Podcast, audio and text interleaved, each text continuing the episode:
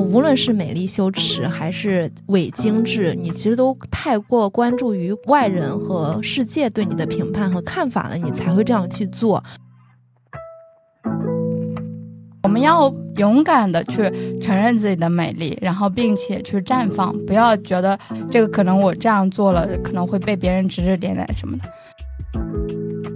我有几个女朋友，属于后来长大之后认识的那种长相大气，也比较喜欢画一些夸张的欧美妆的。我其实心里特别特别欣赏她们的勇气和热烈，但是我目前还做不到，也希望通过时间，我能慢慢的接受那样的自己。了解自己，除了就是精神层面的内在层面，你还是要对自己的外表还是需要有一个了解。我是推荐每个人都把自己当成一个脆皮来管理，把自己当成一个财产来保护吧。尤其是在皮肤方面，也是要投资自己。就如果你长期坚持的话，是有正反馈的。而且你皮肤好了，底子好了，那你心态也会好了，就感觉整个人都是一环扣一环的，就是去变好的。就千万不要等到像我这种上了岁数之后，然后才开始护肤，就是还是要有意识去早做规划的。大家好，我是晴朗，我是柚子，我是泰迪，我们是陪伴你的身边人。本期节目由 AB Lab 赞助播出。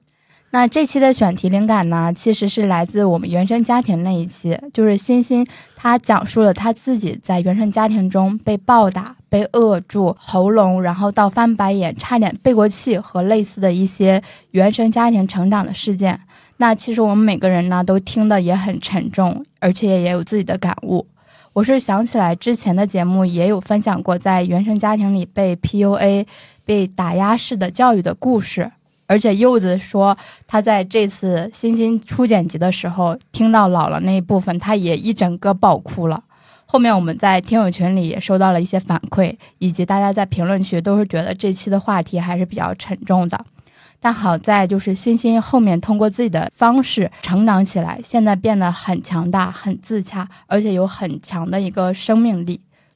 是的，正好我那几天不太舒服，所以就没参加那一期的录制。后面剪辑的时候，一整个被震撼到，就是你刚刚提到的，在。讲到他姥姥去世的时候，然后那个抽屉里面保存了他从小到大的证书和他出国的时候给他姥姥带的礼物。当时他觉得世界上唯一一个爱自己的人也离开了。我虽然说不是特别能感同身受他的境遇，但我真的是那天晚上就整个嚎啕大哭。然后我整理了一下情绪之后，接着剪辑。当天晚上，噗噗猫还联系我说：“他说我怎么看你十一点多了还在剪东西？你不要剪了，明天再说吧。”我说：“不行，这个后劲儿太大了。”我今天晚上要把它搞完，啊，直到后面听到他说接受了一些正向的心理咨询呀之类的，才变得能够接纳自己了，稍微缓了一缓。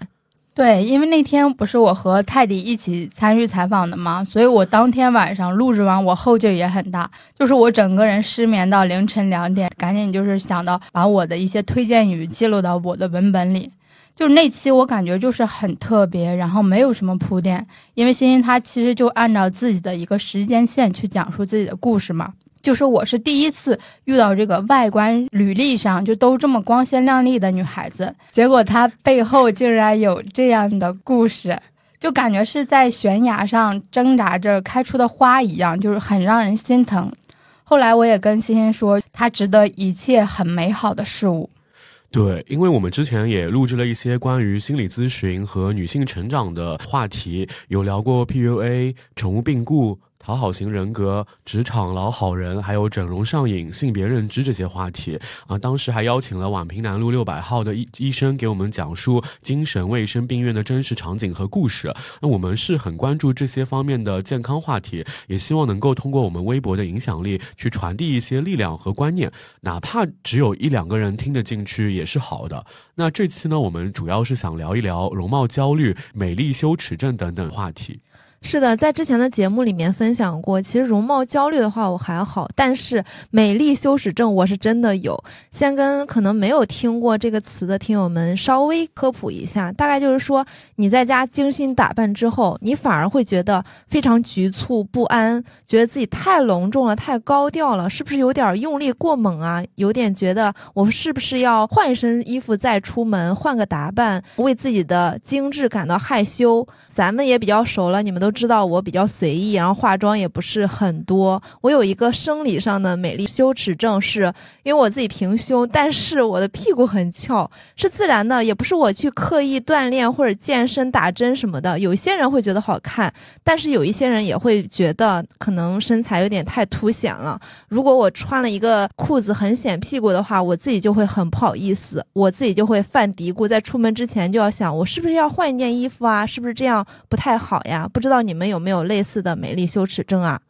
我觉得在我们这个社会背景下，确实大家都很没办法直观面对自己的一些，比如说生理优势啊或什么的。因为很多女生都可能都听过一句话，就说“女为悦己者容”嘛。但其实我们要“女为自己者容”，对，我们要勇敢的去承认自己的美丽，然后并且去绽放，不要觉得这个可能我这样做了可能会被别人指指点点什么的。但是我其实我从小的时候也有那个美丽羞耻症，因为我就是从初中开始起痘痘嘛。当时我还试了很多那种民间偏方，就我们那边说用白醋洗脸呀，痘痘可以好；还有用盐水啊，反正就试了很多，结果导致我现在皮肤其实一点都不好，有很多毛孔粗大的问题啊，然后也会有痘印。我也是工作开始健身之后就没有这方面的一些羞耻了，也不是说一下子就没有吧，就是逐步减少的。上海确实是一个比较包容性很高的一个大都市，所以大家在大大方方的展露自己，那自己也可以融入到这个氛围里去。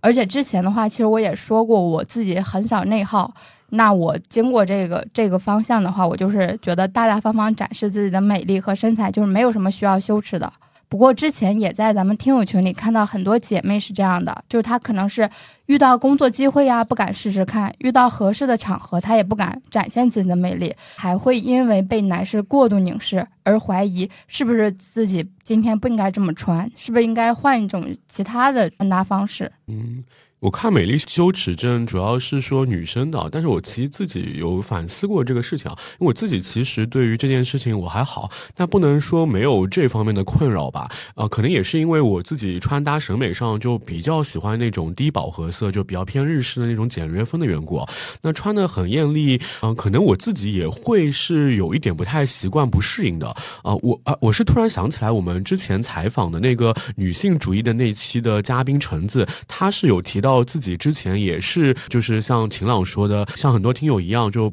不敢穿的很鲜艳。但是后来他自己也是在节目里说，啊，女性主义层面他是有性别觉醒的啊，现在变得很敢穿啊，很 fashion 啊。哎，柚子你还记得不？就第一次我们和橙子见面，她打扮的其实像一个芭比娃娃一样啊，穿搭和染的头发都是粉色的，然后整个人就显得非常自信、非常大方、很有气场、很有力量啊，感觉是要经历一个过程的。就是从内敛害羞、不敢展现自己，变得大大方方啊，正视了自己的美丽和缺点，这是一个嗯觉醒的一个过程。是的，是的，那次见到橙子，我也很意外，就感觉她，嗯，虽然有三十出头了，但一点都不像，感觉特别青春靓丽的那种感觉，穿的也是特别辣妹，所以我非常同意你的看法。我感觉我可能再修炼个几年，然后过几年之后，也就是成为这样的样子吧。真的吗？好期待！我也是挺期待的。不过从之前接受的心理咨询的过程里讲，其实是要找一下由于什么根源会产生这样的问题。我之前和心理咨询师也有聊到过，我觉得主要是我家庭的原因，包括大家都知道我山东人，然后我爸爸也是那种很传统的山东男性，他其实不太能接受我特别夸张的发色和夸张的服饰，比如像上次橙子穿的那样，可能他都会唠叨我，他可能不会特别好意思自己跟我讲，他会。通过我妈妈转述给我，或者是一些紧身的，甚至特别超短裙啊之类的，这种都是有一点点在她的雷点上，建议我不要在家穿或者什么。他会通过我妈妈跟我说，所以我可能从小里面就有这样一点点意识，就是觉得不要太扎眼，包括平常我其实打扮的，你们会看的多一些，会是比较偏向休闲的那样一些打扮，然后妆容上也不是很重。另外，我有几个女朋友属于后来长大之后认识的那种长相大气，也比较喜欢画一些夸张的欧美妆的。我其实心里特别特别欣赏他们的勇气和热烈，但是我目前还做不到，也希望通过时间，我能慢慢的接受那样的自己。对这个相对来说，我能够理解柚子，就是他爸爸对于这个服饰的一些管控，因为让我想到我们那边不是也是乡镇嘛，如果你可能衣服穿的艳丽一点或者暴露一点，那你可能就成为八卦中心了。反正我觉得就是有这个外部环境的一些影响吧。但是柚子确实它整体来说也比较随意嘛，而且之前我们上次聊整容和变性那一期其实有提到过，就是很多人会有整容上瘾的心态或者外貌。焦虑比较严重，那你这种情况的话，换个角度想，就是不会产生这方面的焦虑，还挺好的。那我自己的话，感觉就是在一些合适的场合，然后大大方方表现自己的一些美丽呀或者妆容就可以了。因为比如说像我去见合作方的话，那我肯定还是要做一个那种化妆准备的，然后配合合适的衣服。但像跟你们来说，因为都比较熟了，比较随意，而且还有就是上班的时候，就因为我感觉同事都不配我化妆，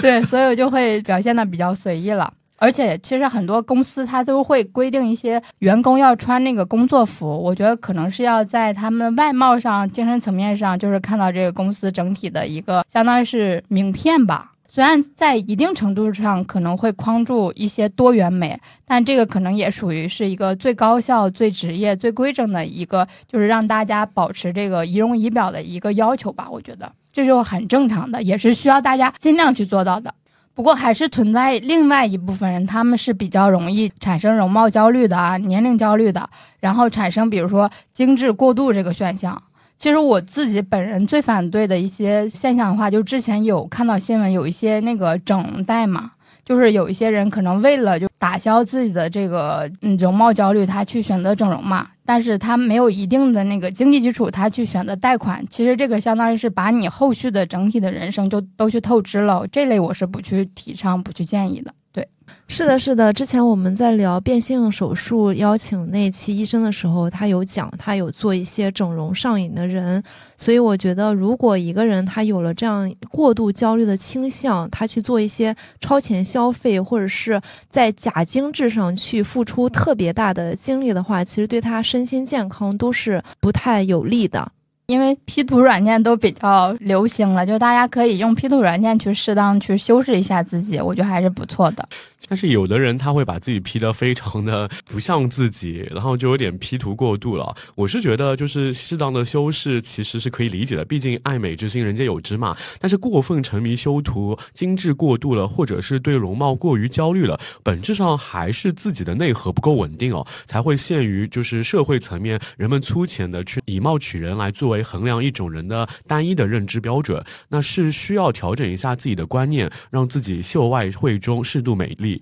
那另外，我是觉得一个人的容貌确实是先天遗传的，但是同样来说，一个人他整体给人的那种仪表仪态还有气场，这些是可以后天养成的。这部分其实更应该去被注意提升的啊，并且这是需要去长期修行的一件事情。是的，不过这种提升会比较慢，尤其是健身啊，或者你去练习仪容仪表仪态方面的东西，它是需要你坚持长期才能看到一个效果的，并且很多很多女孩子她都对自己的要求特别高，越是美丽的女孩子，她对自己就越狠越卷。前几年的时候，其实我觉得 P 图还挺流行的，大家都一键美丽一下不好吗？但是近几年，随着好几个社交平台都可以去。呈现那种 live 图了，就是实况的那种图，所以你一点之后，它可能就能看到你的动态。那有些人他是动态美的，那又有一些人他又在这个基础上开始要求自己生图美了。当然，我有在小红书上，还有一些社交媒体上去刷到一些反容貌焦虑的话题，比如说什么与素颜和解呀，或者接受自己原来什么什么不是天使面孔啊之类的话题。所以我觉得泰迪，你刚刚说的特别对，还是需要大家在心态上和行动上去。调整一下。我觉得最重要的就是首先要接纳你自己，无论是我们之前讲成长方面，还是在容貌方面，我都觉得你要先接纳自己本来的样子，然后再去找到你自己适度的合适的目标，然后在健康的前提下去朝着这个方向努力才行。就像那个原生家庭那期星星说的，他说心理咨询告诉他你要接受自己的真实感，就不是每个人都完美的嘛，嗯、你要接纳自己的那些缺陷，然后并且想到到自己就是擅长的点是什么，去在那个地方去扬长避短。这个我反正我觉得爱美之心人皆有之，但是这个也是随着比如说你的年龄层次啊，或者是你对外界的一些辨别能力吧。就是这样嘛，你会有一个自己的一个提升。大家追求美丽其实是正常的，因为现在像微调啊，然后美容啊，其实都是比较常见的。大家如果用那个安全适度的方式让自己变美，我觉得还是很好的，就是很支持的。这种就是在底层逻辑上说，可能还是要让自己的底子变得更好，才能够更好的构建自己的自信。那拿我自己来说，我是觉得自从健身之后，我整个人的生活状态就是好了很多，然后体态也好了，然后皮肤也好了。因为我最开始从一九年开始去健身房健身，我的目标就是我想四十岁的时候看着还像二十多岁。这个等我四十岁的时候，我就知道能不能像二十岁了。我觉得。你的要求好高啊，并且我觉得像你这种健身的女孩子，其实还是少少数的。就像我，我自己当初也立过 flag，我要去健身，但是后来太懒了，真的是坚持不下来。我只能买那种次课，然后上完了就完事儿这种。刚刚提到那个心态上，我觉得自己还好。我比较能做到的部分就是好好护肤。年轻的时候，我有很多护肤知识都不懂，然后那个时候长痘了也不及时注意去清洁，加上我又是那种疤。很体质，所以现在如果仔细看我的话，还是有一些痘印、痘坑什么的。讲真，就是非常后悔。所以感觉在合适的年纪去合理的去对待自己的皮肤特别重要。现在我也二十七岁了嘛，之前有在网上说要从二十五岁之后开始抗初老，所以现在也在加紧学习相关的功课。但是还是要说一下，因为我个人是一个很喜欢囤货的人，这里也呼吁大家去警惕一些消费主义的陷阱。很多护肤观念也会推陈出新，大家要注意自己的肤质，然后合理的去安排自己的钱包。诶，说起来，你们知道我的皮肤年龄有三十四岁吗？你的皮肤年龄有三十四岁？对，之前那个就是脸部检测仪有检测出来。因为我其实以前皮肤也不好的，就是我是被身边的女生朋友教育的。当时被教育说是女生抗初老是从二十三岁开始，然后男生是要从二十五岁就要开始的。对，你知道那期二十三岁我才刚毕业。Smelly 那一期，那个我朋友他就当时大学去韩国交换的时候，就开始去嗯微调这样的医美护肤这块了。我自己以前因为不怎么用抗初老的产品，嗯，但这两年其实也用起来了。而且以前读书时是没有护肤意识的，我经常长痘痘，我从初中、高中一直到大学就一直一直长，一直没办法，一直没法调理。然后还去看过中医，还吃过药啊什么的。但其实就是后来才知道，你去多用那种就是针对混油皮的洗面。面奶啊，你的防晒是一定要涂的，这些都是我在工作以后才逐渐了解、逐渐进阶的啊。之前就是我刚刚说的，就是呃，体验过那个脸部检测仪器嘛，就是当时是那个点评有个霸王餐，然后让我去试了一下，就那一次让我更深刻的了解了自己。其实我觉得了解自己，除了就是精神层面的、内在层面，你还是要对自己的外表还是需要有一个了解。就是你在那个皮肤然后一秒一秒的这种时间的流逝下，你的。皮肤状态你是要有一个感知度的，虽然这个就是很细微，但是其实长期来说你是可以观察到的嘛。那我当时那个检测仪检测出来，就是深层的，尤其是两侧的脸颊，就是当时长痘的地方是有很多痘印的沉淀，还有那个日光紫外线长期照射下就没有做好那个保护啊，留下了色素色斑的沉淀，就是那个脸黑黑黑的那那一块。对我也是工作之后才意识到，就是防晒是很重要的。因为我们之前不是高中的时候也会有军训吗？军训了就是大概七天左右，当时完全任何防晒措施都没有。但是内蒙就是干晒干晒的。然后我妈来学校看我的时候，她都已经认不出来我了，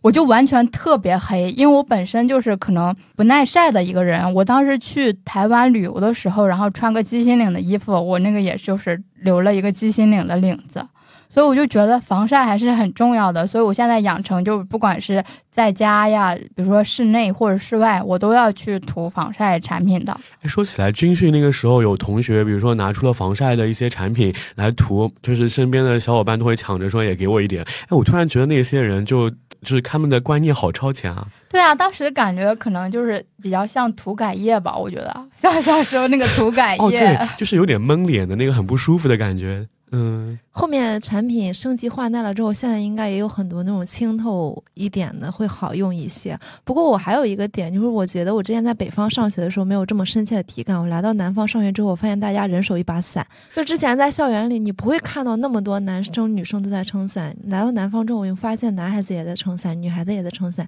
一点都不违和，满大街都是伞，然后满校园都是伞，就这种。对啊，南京还好，上海可能比较多吧。我们连那个下雪都不撑伞的。但是来了南方之后，我也是随着我们那个大学室友他们带，然后我就开始养成这个下雪你们不撑伞撑伞的习惯，不撑伞的呀。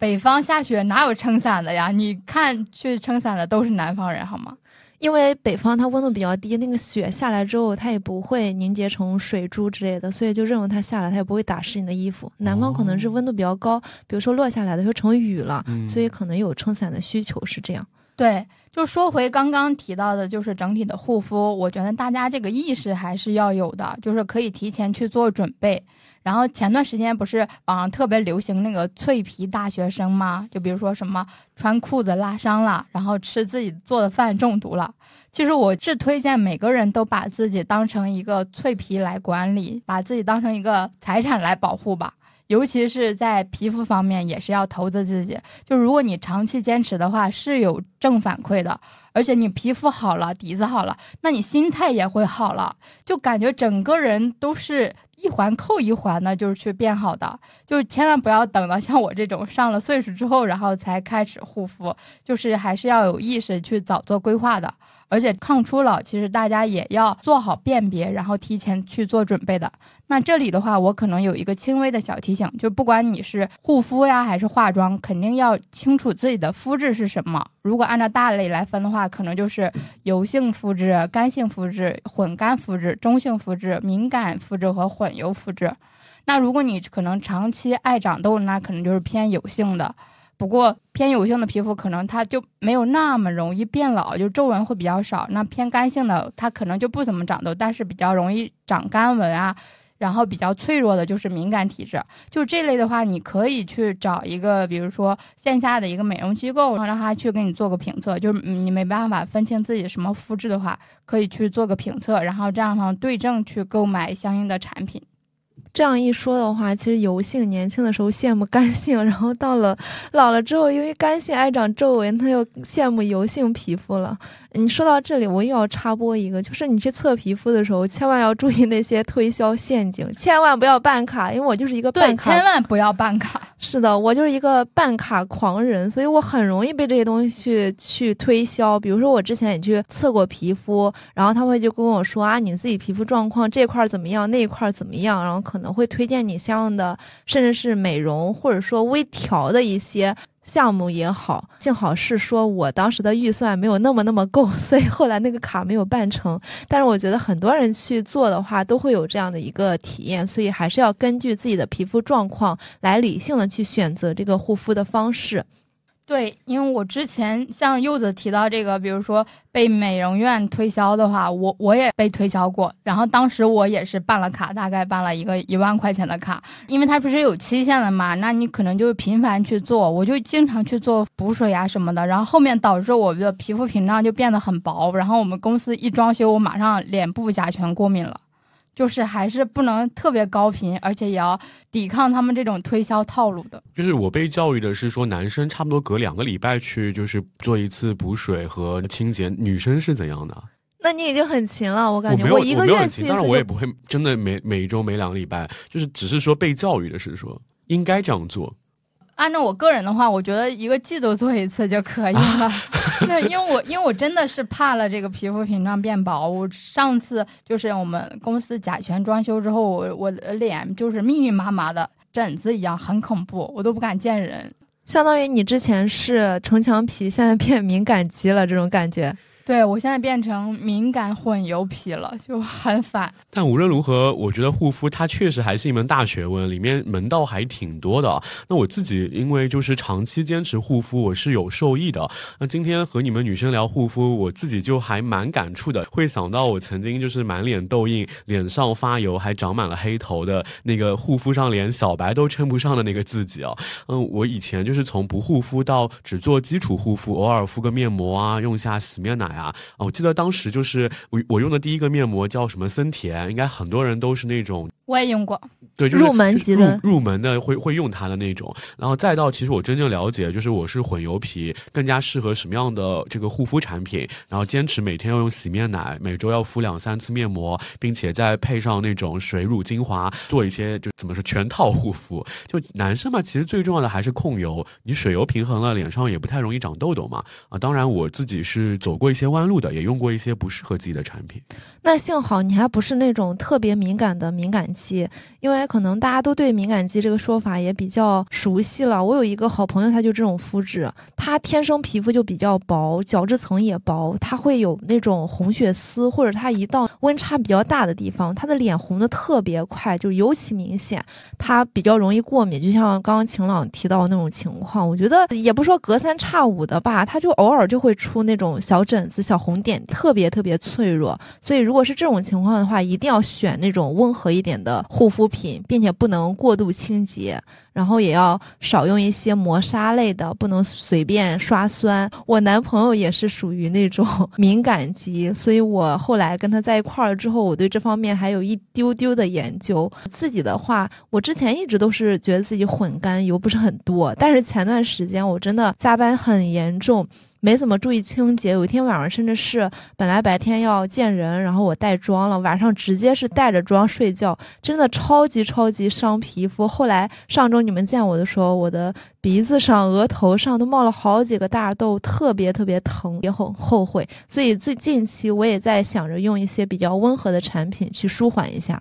对，那可能还有这个天气换季的问题，因为冬季嘛，我觉得还是要注重一下保湿这一类的。我之前的话，可能就是用。日本的一些护肤产品会比较多，但是自从那个日本排放核废水之后，我的护肤品也都到期了，然后我就不打算买那个日系的一些护肤品了。自己在小红书上做了一些功课嘛，然后我就觉得我的一个诉求的话，可能就是抗衰，然后加保湿。那我在小红书上做功课的时候，看到了 AB Lab 这个品牌，就是他们主要是专门研究温和抗老护理的，然后主要是针对一些敏感肌人群啊，对抗皱紧致啊。和防初老比较注重产品成分功效大于品牌营销的，那我感觉就比较适合我，所以我当下就直接入手了。那我听你这么一说，也感觉很适合我哎！我上礼拜的时候，就像泰迪说的，我跑线下的那种美容院去做了一个小气泡，就清理了一下我的毛孔垃圾。当时给我做针清的时候，痛死我了！他给我往死里摁，他说你这个根太深了，就是你平常不注意这些清理，没有及时的去清洁，所以他当时也特意嘱咐我，最近要作息规律啊，饮食清淡呀，另外就是千万不要用那种强刺激性的产品。甚至要我面霜也少用一些，因为他说你用完了之后，你这个太营养了，它会让你这个直接发出来，你可能就一下子脸上长好几个痘痘，你自己会心理上接受不了的。即便说它你底底层现在有一些垃圾，但如果你把它强刺激出来，可能你会焦虑。他跟我这么讲的，对，所以我觉得我是可以稍微试试一下这个品牌。对，因为你这个说的让我想到了肥料，不知道为什么，冬天可能就是大家还是那种，比如说套装护肤啊，但是我觉得就是乳液和霜，你可能选一个就好了。那你们也可以去试试，比如说他们家还有一个比较出名的一个，就是叫女巫水，然后你可以去研究一下。我之前刷到过哎，因为之前噗噗猫不是一直说它什么呃精简护肤，然后还给我们推荐过一些牌子嘛。然后我之前不知道为什么小红书是监听我了还是咋的，反正我就刷到过一些品牌。你说这个女巫水我是有印象的，我之前还被种草过，差点想买来着。因为它正好是针对十八到三十五岁，当时说的是针对这个区间的，所以我觉得，哎，我正好符合这个区间。便他当时说是对抗暗沉发黄，然后能够做一些提亮。我自己的话属于那种偏黄一点，但是我又有点偏白，我也不知道自己这个皮肤要怎么定义。就是我的有那种黄白皮说法的。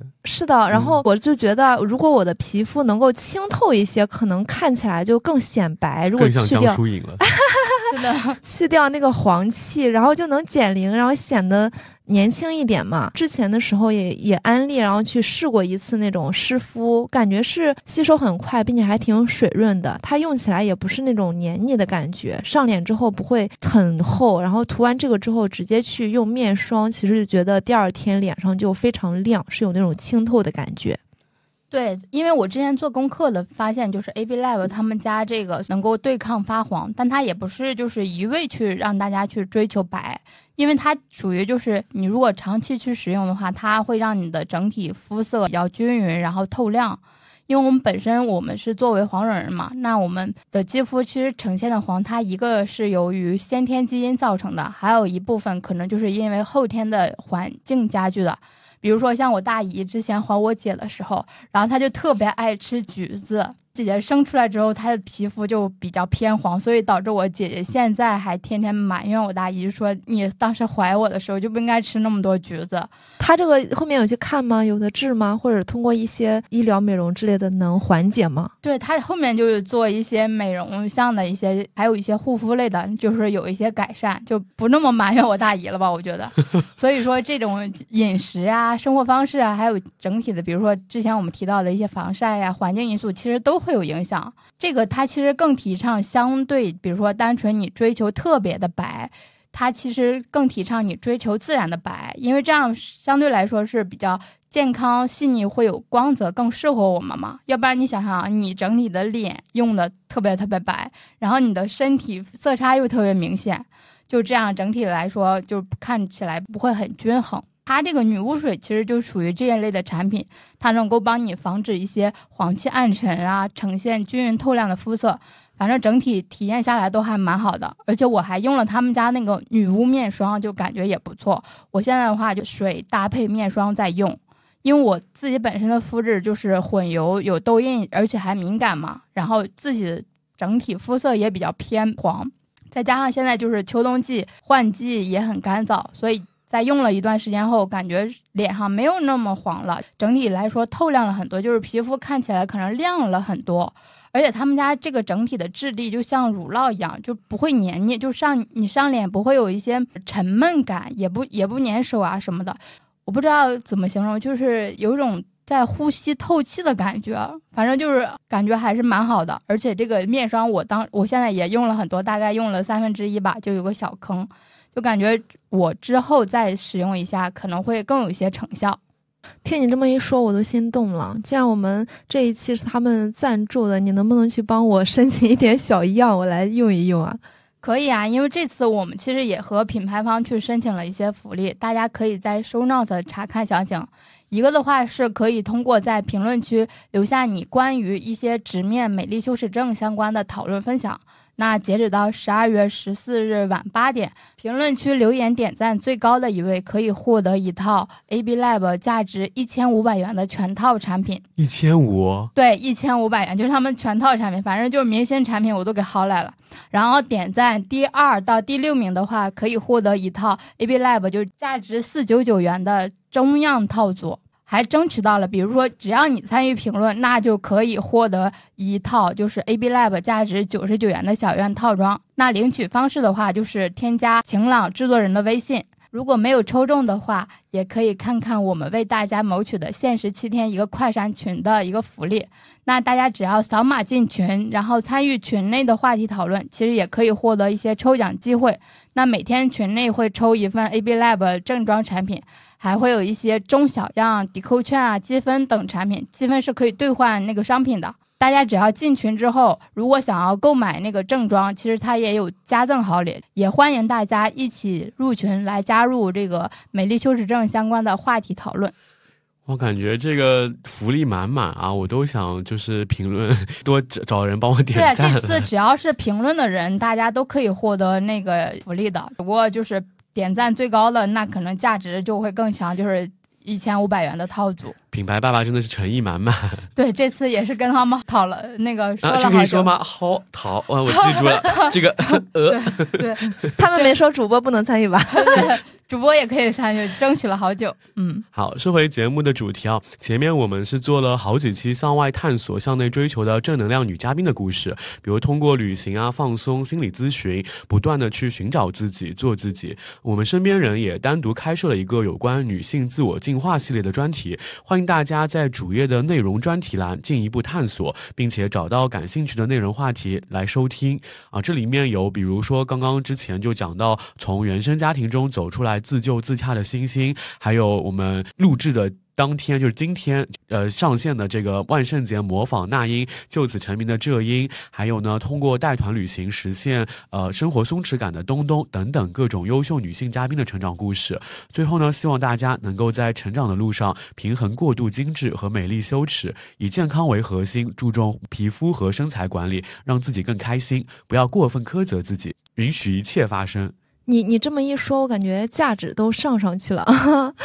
不过说回我们刚刚提到的美丽羞耻症和假精致这些，其实无论是美丽羞耻还是伪精致，你其实都太过关注于外人和世界对你的评判和看法了，你才会这样去做。如果有一个营销观念说女人要对自己好一点，你趁着年轻该干嘛干嘛，然后你等你老了之后，你现在也穿也穿不了了，吃也吃不了了，好看的衣服也穿不了那么好看了。那你有时候想一想啊，是要及时行乐，然后去享受，你要过这种精致的生活给别人看。但有的时候你也要问一自己一句：我有享受这些的资本吗？我有没有做到超前消费，然后用现在有的生活水平去支付这些啊？如果你去用一些刚晴朗说的透支信用卡也好，或者是还不完的花呗也好，或者是各种各种分期分了三十六再分七十二的这种情况下去交换的话，那么这种生活是要不得的。所以在最后，也希望大家能够拥有稳定的内核和健康的皮肤。最近我自己也在看《花少》，不知道你们有没有看？我有在看，我觉得秦岚就这期的花少，大家情绪都很稳定，而且就是他们整体的这种互帮互助的方式，我觉得特别好，就真的希望他们能够长期拍下去。是的，并且提供一个数据，不知道你们知不知道，秦岚和秦海璐他们俩只差一岁啊？我不知道哎。反正，在那个里面，就是秦海璐不是大姐嘛，然后就是他们那个什么东北四凤啊，我就觉得特别好玩，特别有意思。是的，这个也是最近一个很火热的综艺嘛。然后秦海璐她可能一方面是因为她生过宝宝，女孩子生过宝宝之后其实会比较容易衰老。另外就是秦岚她自己在心态上，包括身材管理上，我觉得她都特别特别下功夫。包括她自己也属于那种乐天派，就是什么情绪价值富翁，就类似于这种的。心态特别好，但他就不注重保护自己的嗓子，成为了电音朵拉。是的，是的，他那个也是工作原因，所以我是觉得，如果大家有兴趣，也可以去看一看这个综艺，它能给你带来一些笑料，也能给你引发一些思考。刚刚发放了那么多福利，最后再次感谢 AB Lab 对本期节目的大力支持，也希望大家在评论区跟我们多多互动，去领取福利。最后听到这里，如果你对我们的节目非常感兴趣，想加入我们听友群的话，可以在收 note 处和评论区找到制作人晴朗的联系方式。另外，一定不要忘记参与本期的超大福利哦。那我们这期就先聊到这里啦，下周二不见不散，拜拜，拜拜。每个人啊，存在为自己闪耀就好，就像星星一样，可能会有人看见，也有人看不见，有人能理解，有人不能理解。我们不能做到所有人都喜欢我们，但是为自己闪耀就好。会有人看见，喜欢的人一定能看见。